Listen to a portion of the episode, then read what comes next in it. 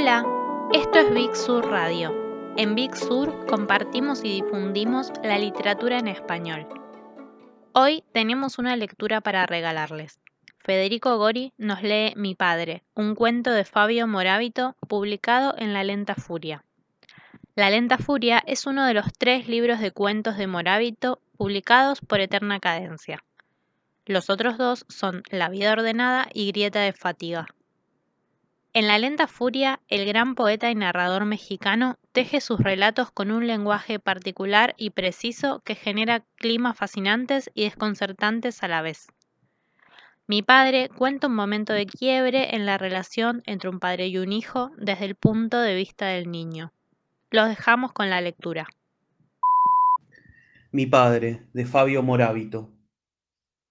Nunca supe bien cuál era exactamente el empleo de mi padre no debía ser algo que lo entusiasmara mucho, porque ni una sola vez lo oía hablar de su trabajo, y cuando volvía a casa, en la tarde, tenía la expresión de haberse despachado un trámite enojoso, como un niño que acaba de recibir una inyección.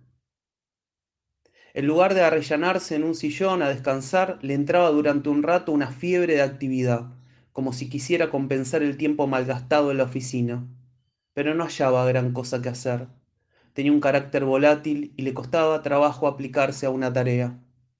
Lo que más le gustaba era caminar, y tampoco en eso tomaba una actitud apropiada. Avanzaba a grandes trancos, como si lo reclamara un asunto urgente, no con el sosiego de quien pasea. En algún momento le pareció que yo podría representar el punto de orientación que le hacía falta, y decidió llevarme a sus paseos para educarme. Yo era un niño algo crecido, que podría prestarle atención y seguir sus consejos y obedecer sus órdenes.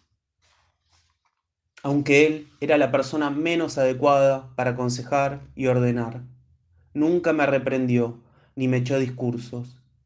Me agarraba de la mano y no perdía la oportunidad de indicarme el trasfondo y las partes ocultas de cada cosa que hallábamos en el camino. A eso se redujo desde el principio el contenido de mi educación. Creo que ese afán suyo por ponerme en contacto con las cosas no visibles se debía al tedio que le provocaba su trabajo administrativo y a la necesidad que sentía, en medio de tanta superficialidad, de ver y tocar los armazones de fondo, las verdades insustituibles y elementales. Mira, decía extasiado frente a cualquier cañería rumbosa que trepaba por el costado de una casa o de un edificio. Mira ese manojo de tubos, cómo sube. No añadía nada más, porque su sentido práctico era nulo y no era capaz de distinguir una instalación de gas de una de agua. Y yo aprendí muy pronto a no importunarlo con preguntas incómodas. Lo importante era ver, tomar acto, asentir frente a esas evidencias cristalinas con una especie de fe o gratitud. Con el mismo espíritu vigilaba las alcantarillas y me las señalaba mientras caminábamos. Quería que no olvidara que debajo de la ciudad la vida prosigue y se extiende y forma otra ciudad más afanosa, pero tan cierta como la que vemos. Y yo, oyéndolo hablar, imaginaba un hervor descomunal de galerías, de enroques y rampas iluminadas, con hombres que se cruzaban en cien direcciones distintas.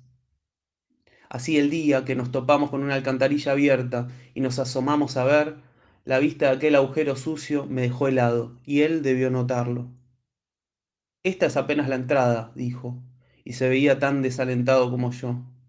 Era un hueco probioso, y yo me di cuenta de que al lado del mundo esbelto y victorioso que le habla de usted a la materia, hay un enorme fondo impenetrable, una masa sin trabajar y sin redimir, que todos cubren para no ver.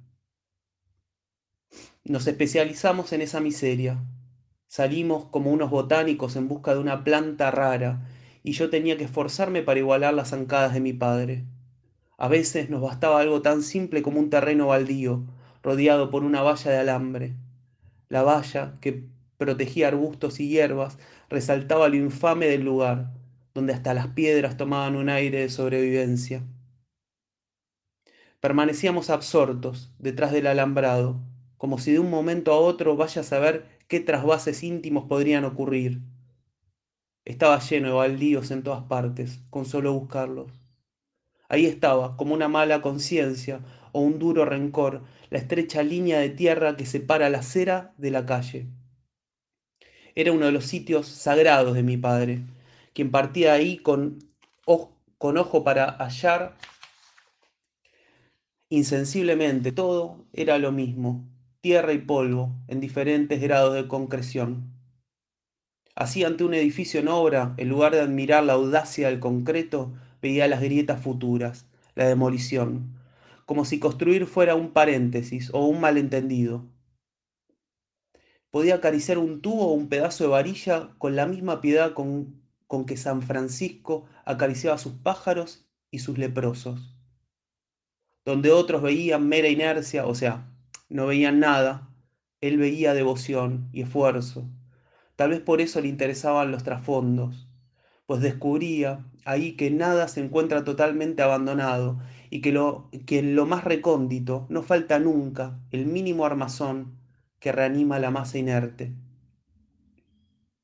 Sobre todo lo atraían las piezas secundarias, de refuerzo, cuya utilidad nunca está del todo comprobada. Aunque no era un experto en nada, las reconocía de golpe y les dedicaba toda su atención. Era como el trasfondo del trasfondo, el estrato más humilde y precario, y cometía a veces peligrosas acrobacias para encararse de esa rebaba. Ninguna cosa es más importante que otra, decía, al sacudirse la tierra del pelo, los pantalones y las manos. Y aunque debía de quejarse su empleo rutinario, no creo que hubiera sido más feliz cambiando de trabajo. La insustancialidad de sus tareas le era necesaria para sorprenderse ante el abigarrado concierto de los cimientos, y de emplearse como mecánico o albañil, a la larga estoy seguro se hubiera hastiado de esa discontinuidad correosa que se le negaba en su, en su empleo de oficinista. La necesitaba tal como estaba, como algo casual e incomprensible. Por eso me necesitaba a mí, pues gracias a mí se situaba en la justa distancia frente a todo eso, y podía verlo como un hallazgo, como si el contacto de mi mano le diera un poco de clarividencia. En realidad, como cualquiera que educa a otro, todo lo veía con mis ojos. Así que en cierto modo yo lo iluminaba a él, yo lo educaba. Por eso cuando me enfermé de los bronquios y estuve dos semanas en cama, él no dejó de salir, pero regresaba temprano, a lo mucho después de una hora con la ropa limpia, sin ninguna señal de esas contorsiones que hacía para alcanzar alguna pulpa secreta. Y yo me preguntaba si habría deambulado con las manos en los bolsillos entre los pilares y las vigas de una obra, o, aburrido de tanto suelo y de tanto trabajo, no se habría ido por ahí anhelando un sitio de verdad, virgen, para empezar a poner en orden su vida. No me contaba nada de sus excursiones y yo sentí que al enfermarme lo había traicionado. Traté de reponerme muy pronto, no obstante mi odio a la escuela, pero justo el día que dejé la cama, a él lo ascendieron en su trabajo y obtuvo un puesto de responsabilidad. Le, le comunicó la noticia a mi madre, sin alegría, como un deber cumplido, y mi madre exclamó levantando los brazos al cielo, por fin podremos irnos de esta casa. Entendí que acababa de ganar una larga batalla, que, que habían librado ella y mi padre desde hacía tiempo, y por primera vez él se arrellanó en el único sillón de la casa. Estuvo mirando con preocupación un punto en la pared y no me atreví a pedirle que saliéramos. Cuando volví a mirarlo, estaba durmiendo.